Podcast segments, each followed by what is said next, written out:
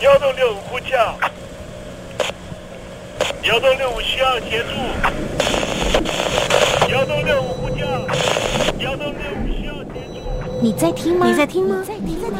你在你在听吗？人生如航行，去与返，载满多少故事？你要睡上下铺吗？后面这个地方。如果吵得太累的话，三天都没有洗澡，真的很累，地上就躺着就睡了。我有看到我父母亲，我现在是要去看父母亲的状况。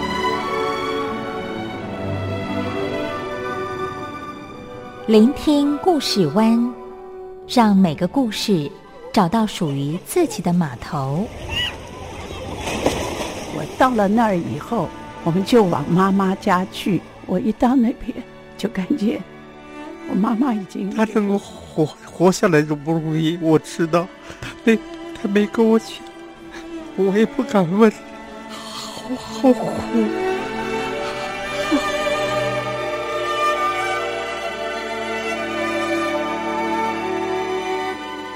聆听故事湾，聆听故事湾。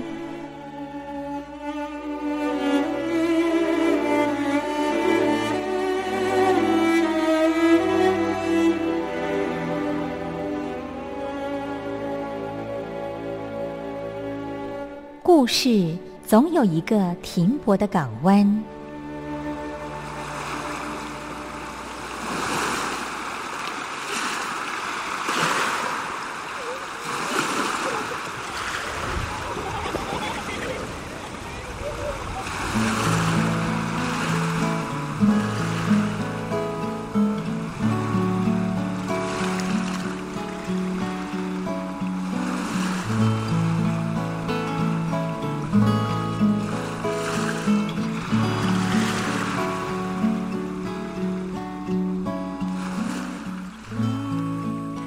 三四五六七七六五四三二一，大陆听众朋友您好，我是您的好朋友东山林，在台北问候您。正在为您进行的栏目就是聆听故事湾，一二三四五六七七六五四三二一，全年无休，每天在空中为您服务。您在每天的凌晨三点十分，或是傍晚的六点十分，都可以在光华之声频道收听到这个栏目，聆听环宇趋势。不用太多解释，因为聪明的你心中自有诠释。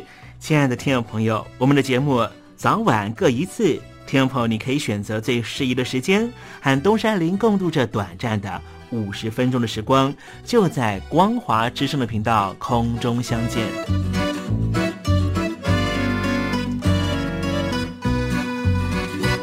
听众朋友，收听、聆听故事湾东山林的节目，到底能够听到什么样的内容呢？尤其啊，我们环宇全世界，焦点放到神州大陆啊，光是整个中国大陆呢，就有将近九千家不同的大大小小的电台了。我们的节目到底有什么不一样的地方呢？嗯，让东山林自吹自擂一下吧啊。宫中频道何其多，赵钱孙李挺能说。热点平地上直播，仔细听来差不多。直播室外领导多，你说他能怎么说？开场才说茶黑窝，碰上土狼不敢摸。主播低头翻翻稿，导播左右反复搓，想到孩子泪婆娑。好了好了，都别说，且听东山林怎么说。东山林不是红太狼，也不是那喜羊羊，亲亲海上一叶周，才能自在自在说。客官呐、你拉把椅子随便坐，袒胸露背床上卧，怎么自在怎么做，就当这是自己家，自己家。睁大眼睛，show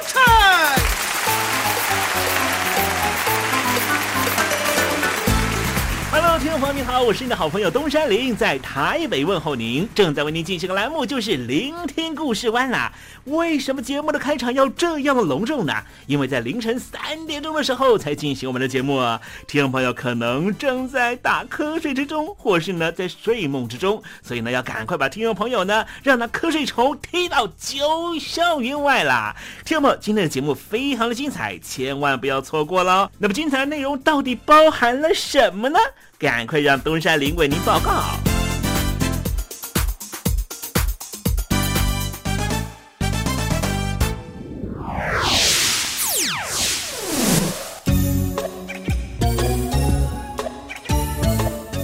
星期五，星期五，猴子去跳舞。今天节目里面呢，跟听众朋友介绍的缅甸一个少数民族他们的族群的悲剧啊。那么实际上呢，他们曾经有许多的力量可以支撑自己的民族的发展。这是一个什么民族呢？待会再跟听众朋友分享。该我你只留下这句活该，心都被你出卖。我的伤害值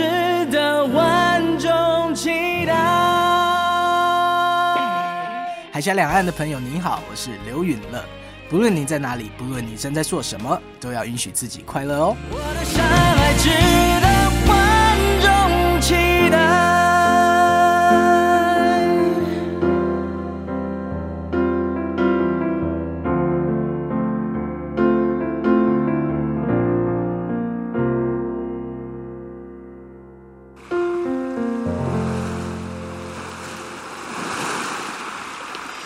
这里是光华之声，在台北发音。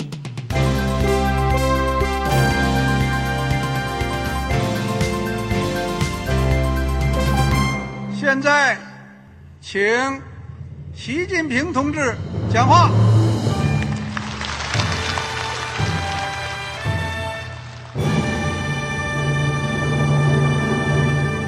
中国梦必须紧紧依靠人民来实现。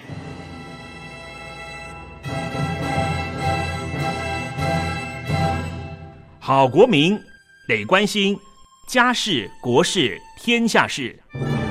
呃，谢谢发言人。我们注意到现在那个外面有很多关于前中央政治局委员周永康的一些消息和报道。我不知道发言人对这个事情有没有什么可以呃透露、可以披露的？国家对于公事啊，不是什么东西都要公示的。我只能回答成这样了，你懂的。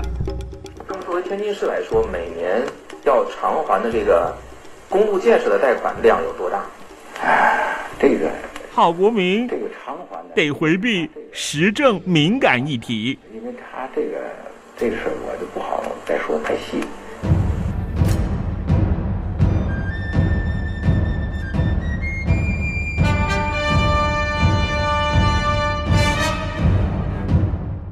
要坚持人民当家作主，坚持人民主体地位。任何官方不宜说太细，期望您体谅的话题，尽在实政，你懂的。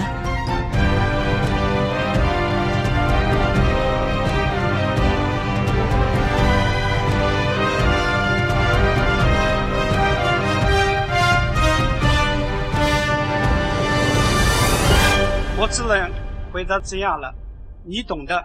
那些官方无法为您说太细的事情，就让东山林为您详细的说明白。天婆早上好，晚上好，正在为您进行的栏目就是聆听故事湾。此刻为您进行的环节就是时政，你懂的，一同关心焦点话题。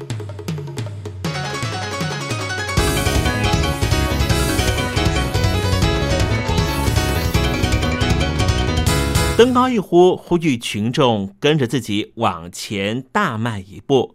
这是一件要考验道德勇气的事情，但是能不能够长久的坚持下去，就是一件最大的人生考验了。今天东山里想跟听众朋友分享的是缅甸的翁山书记，几乎是被请下神坛。缅甸洛开邦。洛辛亚人日前大量的逃往孟加拉，引发了难民危机，是备受国际关注的人权和安全议题。身为缅甸实际领导人、诺贝尔奖和平奖的得主的翁三书记，因为没有办法妥善处理国内的种族冲突问题，备受国际社会的抨击。不但联合国大会不去了，外访的行动也受到许多的影响。像先前打算要到澳洲进行访问、进行公开演演讲，也因为有澳洲律师直接控告翁山书记，导致于他取消了相关的行程。回顾二零一六年的九月份，翁山书记成为了缅甸改革开放之后第一位民选文人领导人。之后，曾经首度出席联合国大会发表演说。他发誓将会就缅甸少数民族主要信仰伊斯兰教的洛辛亚人居住地诺开邦长久以来的种族和宗教仇恨找出解决方法。九成的缅甸人信奉的都是佛教，洛辛亚人是穆斯林，虽然是少数，但是数百年前也曾经和缅族人的佛教徒相互和平共处。但是在英国殖民者的分化治理的政策之下，洛西亚人被利用来统治、镇压缅族人民，双方对立加深。二次世界大战之后，洛西亚人想要追求自治，但是没有成功，组成了民兵组织，采取暴力反击，遭到军政府剥夺公民权之后，冲突加剧。因为宗教不同，加上新仇旧恨。洛西亚人的生育率又高，让同样住在缅甸洛开邦的佛教徒非常的紧张。根据缅甸政府的官方统计数字，有八大语系，以语言区分还可以分成一百三十五个次民族。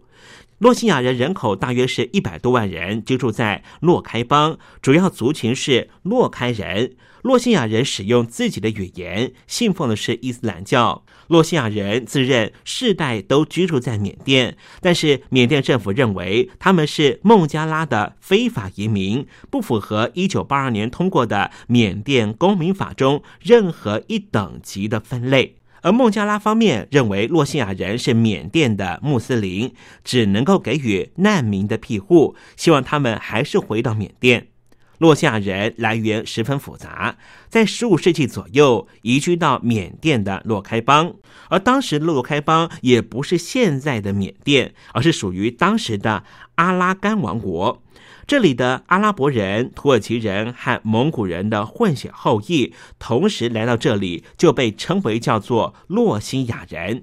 但是后来，一七八四年，阿拉干王国被缅甸人征服，随后又遭到英国占领。加上英属印度时期管辖目前的缅甸，英国让亲英的孟加拉穆斯林移居到了洛开邦，侵占缅甸佛教徒的农地，埋下了种族对立的因子。二战期间，英国人又招募了洛西亚人从军，让他们和日军合作的佛教徒来作战，加深了双方的仇恨。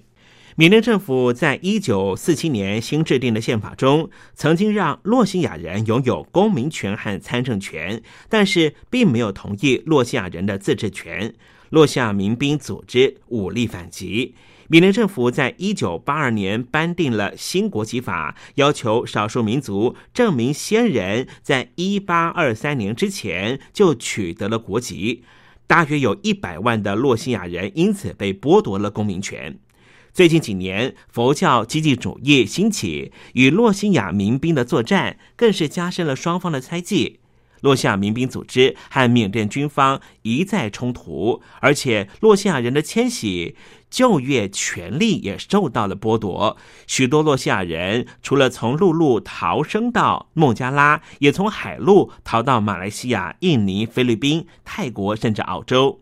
二零一六年十月开始，阿拉干洛西亚救世军，也就是之前称为坚定信仰运动的主要地方民兵组织。这个民兵组织，实际上联合国和各国外交官都没有把他们视为是恐怖组织，而是以少数民族武装部队或是叛军来称呼。这个民兵组织的领袖叫做阿塔乌拉，据称是在巴基斯坦出生，在沙地阿拉伯长大。根据国际危机组织二零一六年发布的报告指出，这个组织成员在海外受过军事训练。阿塔乌拉否认和极端伊斯兰教圣战组织有关系。不过，盖达恐怖组织发表声明表示，敦促印度、菲律宾、孟加拉和巴基斯坦的圣战士弟兄前往缅甸帮助同为穆斯林的洛辛亚人，并且警告缅甸政府会因为自己的野蛮罪行面对实际的惩罚。民兵从二零一六年开始向缅甸军方发动了一连串的致命攻击，也证明自己不是吃素的。遭来了军方大举扫荡，在二零一七年的八月二十五号，民兵攻击了数十个警察哨点，双方冲突加剧，造成了四十二万的洛西亚人逃往孟加拉，使得孟加拉的边界地区成为了全球目前最大的难民营。因为缅甸主体民族是缅族，占有百分之七十。其他少数民族大约三成，主要居住地点都是在边境地区。缅甸建国以来，军方和少数民族民兵长期作战。缅甸军人从一九六二年发动政变之后，长期统治超过五十年。虽然说二零一一年开始民主转型，但是军方仍旧保有重大政治影响力。根据缅甸宪法规定，国会上下议院。总共有六百六十四个席位，只有百分之七十五是透过公开选举产生，剩下的百分之二十五直接由军方委任，而且军方掌控国家安全网络，负责提名国防部长、内政部长和边界事务部长。翁山书记领导的文人政府受到抨击，但是受制于长期执政的军方，完全无法掌握安全事务。而且，国内佛教民族主义高涨，民间对于洛西亚人的仇恨与日俱增。翁山书记享有诺贝尔奖和平奖得主的光环，向来在缅甸民主化历程中扮演重要角色的美国，考量到了翁山书记政府目前根基仍旧不稳，军方依然握有极大的政治和军事权力。美方依旧视翁山书记为延续文人统治和最终解决洛西亚人问题的关键力量，所以对于翁山书记现在的作为，仍旧是不断隐忍。但是孟加拉、印尼、马来西亚、巴基斯坦、土耳其这些穆斯林国家要求终止洛西亚人厄运的压力是与日俱增。中共、俄罗斯和柬埔寨等国则不同意国际过度干涉缅甸危机，而应该由缅甸自行解决。诺贝尔奖和平奖的最年轻的得主马拉拉和达赖喇嘛以及天主教教宗方济各都声援洛西亚人。洛西亚人说：“我们这个种族像是足球，两边把我们踢来踢去。”最主要的两个当事国缅甸和孟加拉。孟加拉人口密度全世界数一数二，最近几年经济发展快速，但是总体而言，孟加拉和缅甸仍旧是国民所得偏低的国家。孟加拉因为人口太多，虽然最近几年经济成长率达到百分之六以上，但是地小人稠，财政负担十分沉重，和缅甸一样十分贫穷，国民年平均所得只有一千四百美元。孟加拉无力再收容难民，孟加拉总理希望缅甸尽快让难民回到自己的国家。边界难民营生活条件很差，这个国家还打算把难民安置到更偏远的小岛。印度也支持孟加拉政府，希望缅甸政府尽速接回难民，因为缅甸位居中国大陆和印度的周边，战略地位十分重要。北京当局想要利用缅甸以取得进出印度洋的捷径，印度方面担心缅甸成为中共包围印度的桥头堡。缅甸位居两大强权之间，一直保持等距外交。而西方国家目前正在处理的朝鲜半岛的问题已经十分头痛，再加上中东的叙利亚方面，美国和俄罗斯以及中东国家正在进行重要的角力战。使得缅甸的洛西亚人的问题似乎成为了非常边陲的话题。根据联合国的人权宣言，保障是不分种族的。洛西亚难民成为国际人球，不只是人道危机，也是世界永续发展的障碍。缅甸要摆脱锁国和世界接轨，当然应该要遵守人权的国际典则。洛希尔难民危机凸显出国际社会仍旧没办法有效抑制国家暴力对于少数民族的迫害。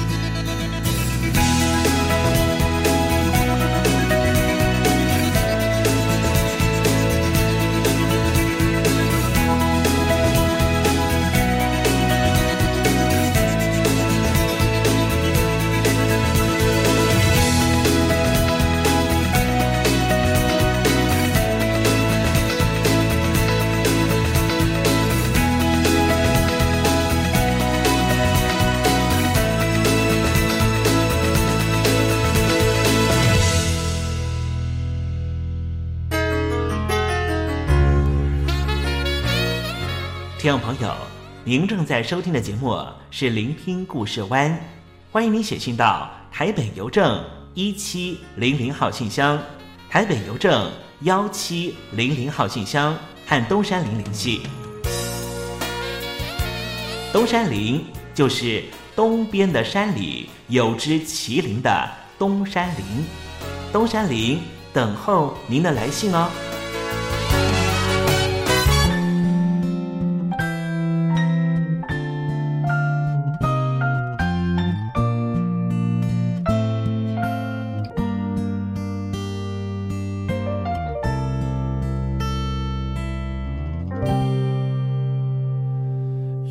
最初的起点，记忆中你青涩的脸，我们终于来到了这一天。桌垫下的老照片，无数回忆连接，今天男孩要赴女孩最后的约。又回到最初的起点，呆呆地站在镜子前。笨拙系上红色领带的结，将头发梳成大人模样，穿上一身帅气西装，等会儿见你一定比想象美。好想再回到那些年的时光。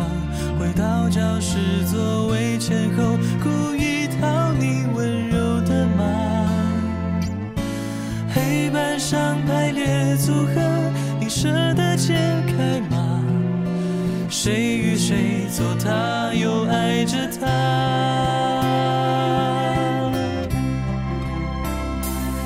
那些年错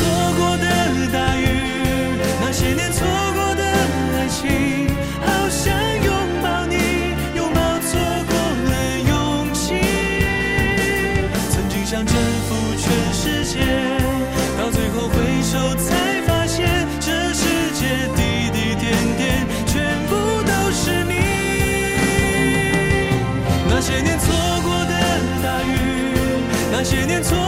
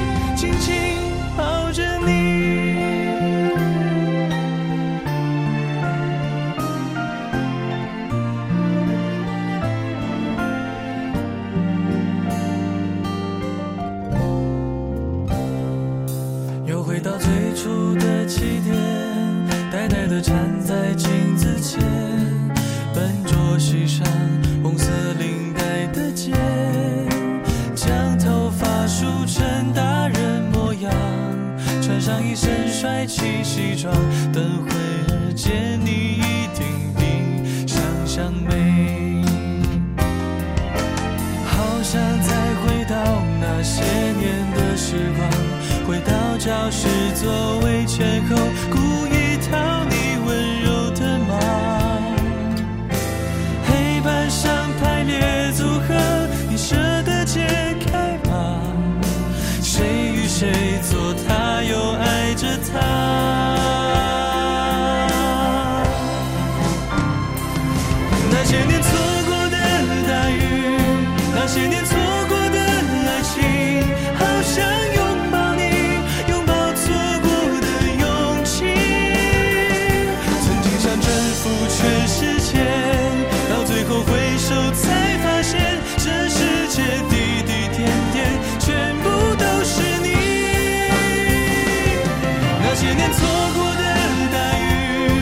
那些年错过的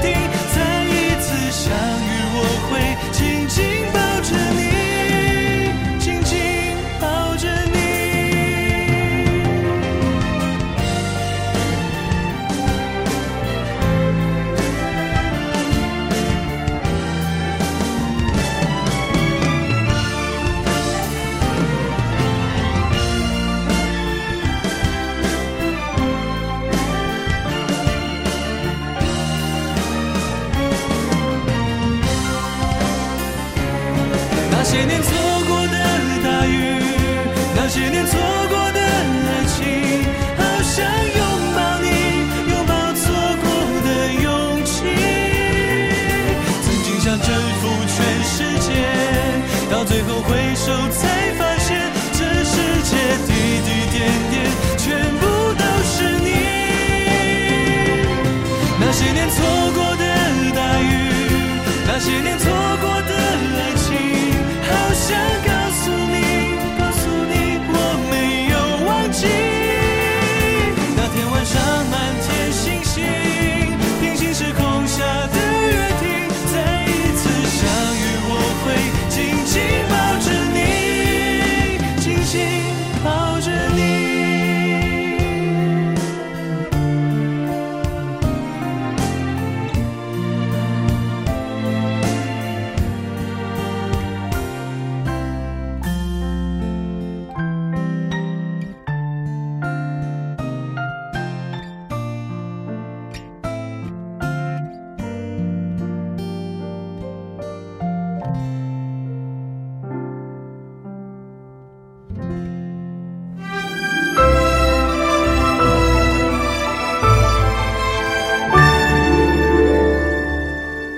我在疫情下的生活。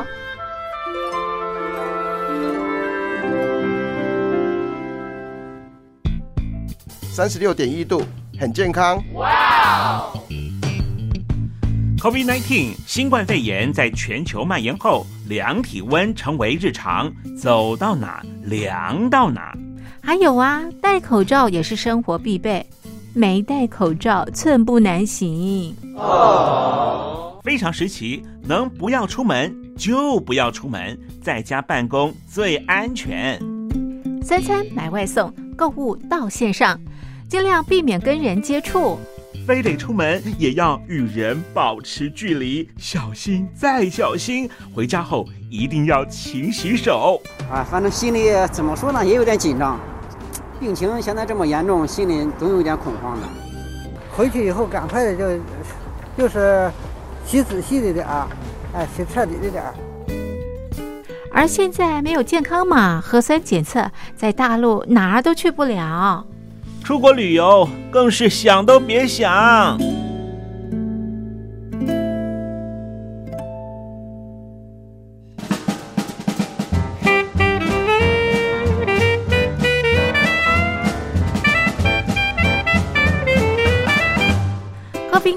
新冠肺炎发展至今，你我的社交方式、饮食习惯、娱乐形态、工作模式都产生变化。你的生活因为 COVID-19 新冠肺炎又有什么样的改变呢？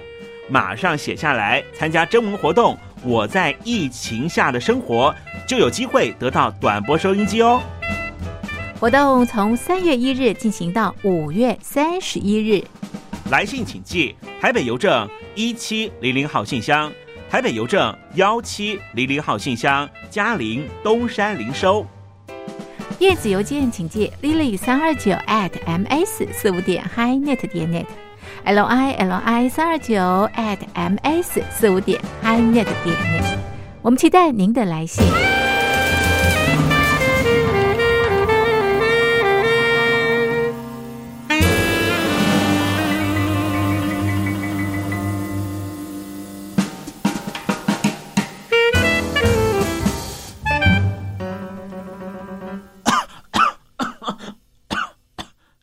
哎，别害怕，我我没有染病啊，我只是喉咙痒痒的。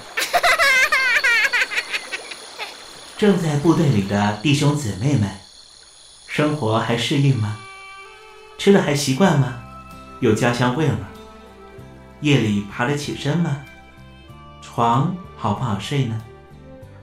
脱下军装，卸下盔甲，你还记得你自己吗？就让东山林陪你走过。这几番寒暑吧，因为君心似我心。一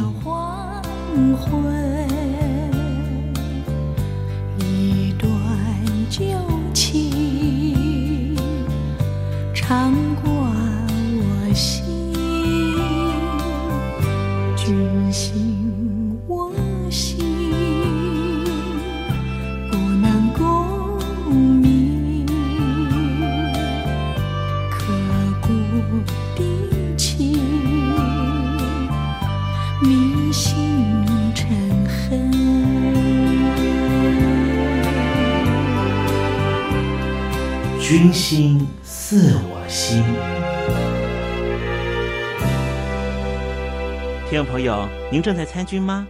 你在部队里面服务吗？团体生活有时候气氛是很紧绷的，是不是有点苦闷呢？东山林告诉你 A B C 原则：aggressive，积极主动；best，追求完美，全力以赴；communication，沟通再沟通。如果啊，在一个团体比较紧绷的环境里面，能够实践刚才东山林所说的 A、B、C，你一定能够在这样的环境里面快快乐乐的生活。今天我们邀请到的是军事顾问专家苏庆强老师，来告诉我们如何在团体的部队里面追求一种比较舒适的心灵状态。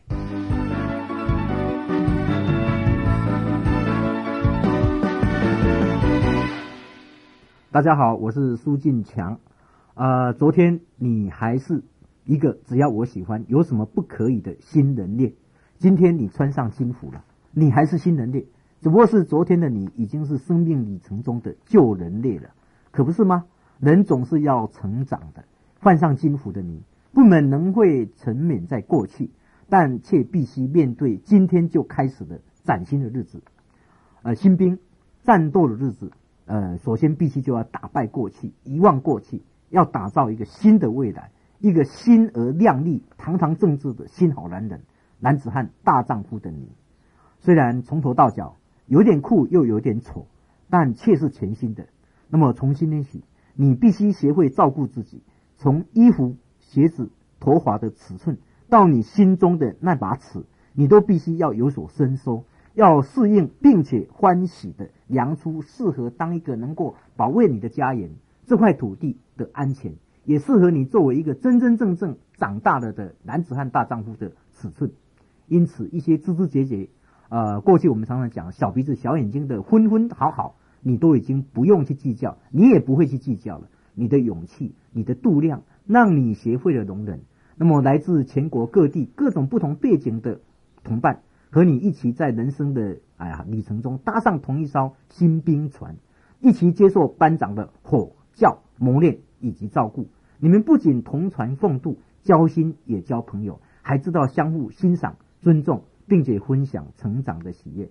快乐新兵就是安呢啊！快乐新兵就是这样，能当一个快乐新兵，你就已经是一个可以面对未来任何挑战的男子汉了。祝你当一个快乐新兵，再见。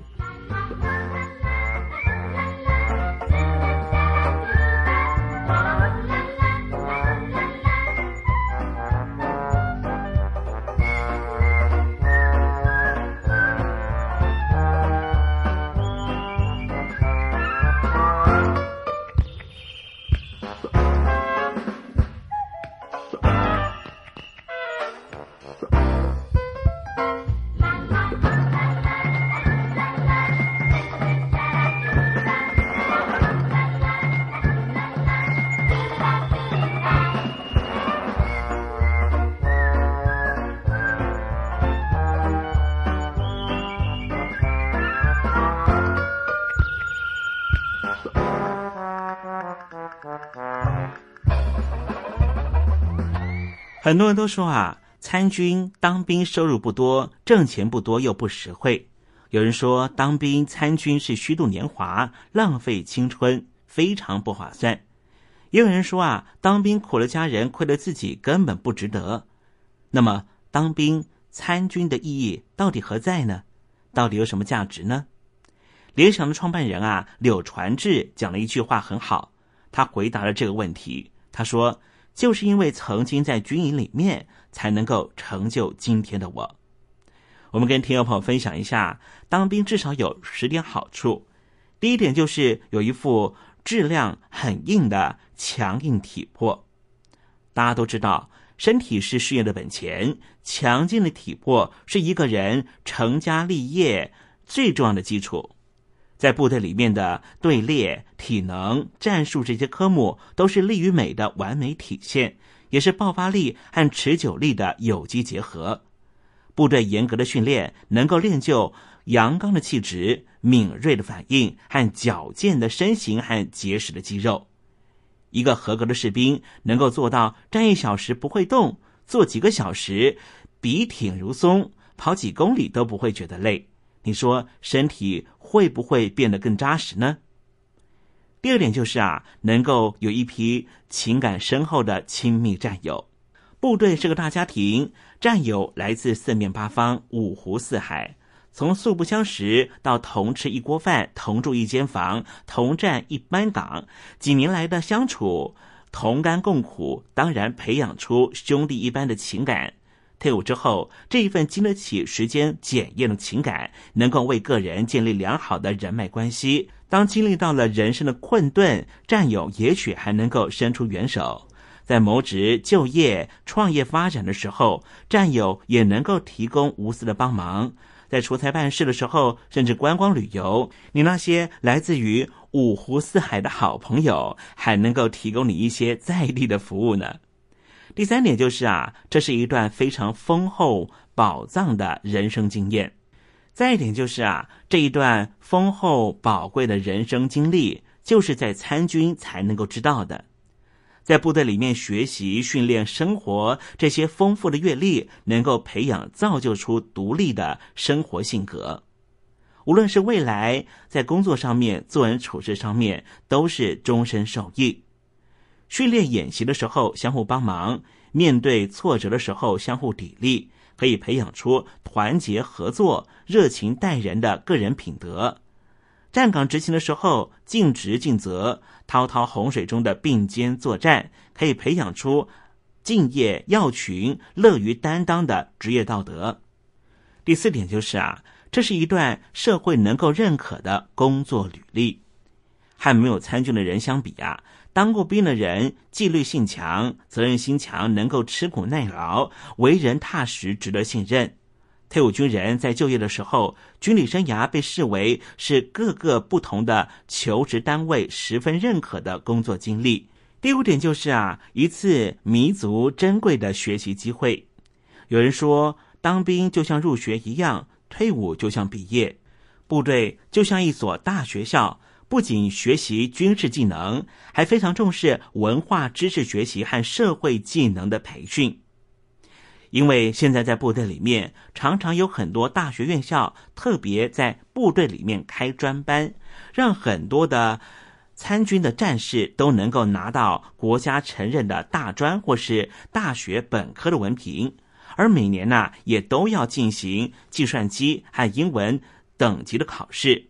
所以在退伍离队的时候，相当一部分的战士啊，都已经拿到了国家承认的不同的证书。像东山林就曾经听过一个故事，说有一个男生啊，参军的时候正好分配到伙房当伙房兵，可是他因为参加了大学院校在部队里面所开设的烹饪班，竟然在退伍之前呢，他拿到了乙级的烹饪厨师的证照。而现在呢，就在台湾很知名的五星级饭店里面担任二级主厨呢。还有啊，当过兵的人都有一个非常明显的优点，就是有较强的独立生活的能力。衣服被子脏了得自己洗，每个月的工资薪水必须计划好怎么花，遇到困难的时候要自己应对处理。几年的训练下来呀，一个从小过着衣来伸手、饭来张口、喜欢走非主流的九零后，也能够渐渐的变成一个在任何环境中都能够有较强适应能力的人。一个在父母眼中长不大、放不下心的孩子，也会在部队里面磨练中慢慢成熟。第七点就是啊，这是一个改变命运的难得机遇。每个人都有自己的志向，或是报效国家，或是想要成家立业。无论哪个志向的实现，都必须要通过自己的永远不断的努力。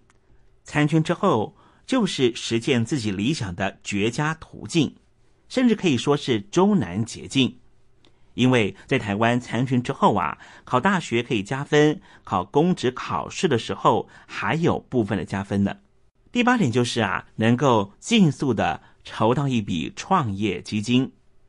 随着退役军人的安置政策调整，现在国家正逐步调高退伍军人的安置经费的标准，这也是现役士兵走向社会、创业发展提供了原始的积累。你的这第一桶的一百万的入门创业金，就可以在短期之内就在部队里面存到。第九点就是。一份全家受惠的重要荣耀，一人当兵，全家光荣。国家为了保障军人权益，出台了相关政策。参军的朋友，家里面的水电费能够减半。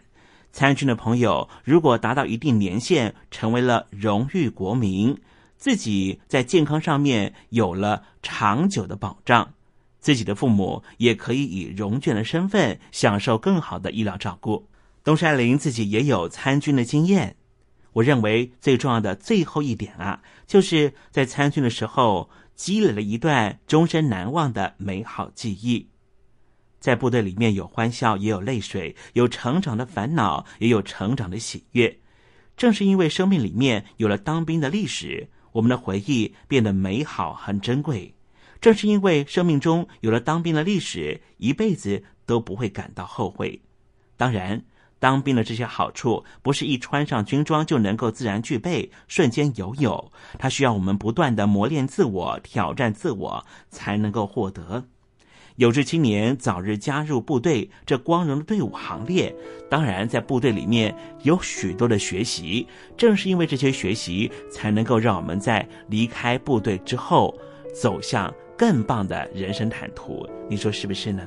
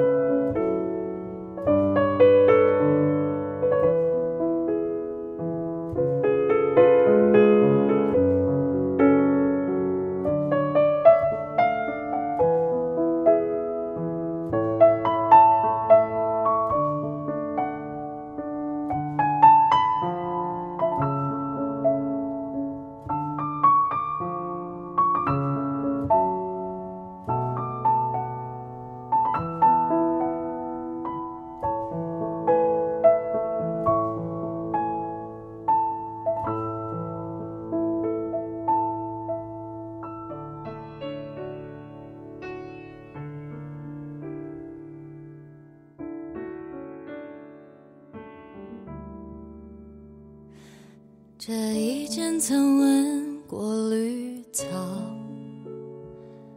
那一间曾沾过泥沼。我穿着大跌过脚，然后奔跑，牛仔裤布满记号。这一件是你的争吵。一件是你的拥抱，被刷白的回忆渐渐变得苍老，我却没勇气丢掉。这些年过多久，还想保留？我好想问自己，够了没有？我应该勇敢而成熟，早一点看透，敢拥有，要学会敢放手。怀念你要多久才能罢休？那片蓝再执着都会成就，深爱过也可以脱手，少一件什么？都能很宽容，才算真的自由。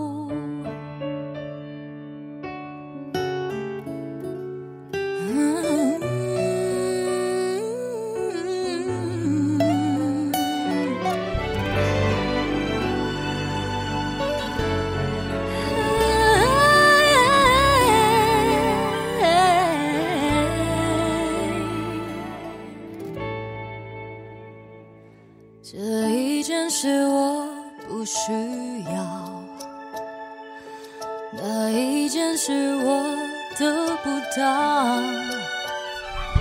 选择我的喜好，传送多余烦恼，我继续这样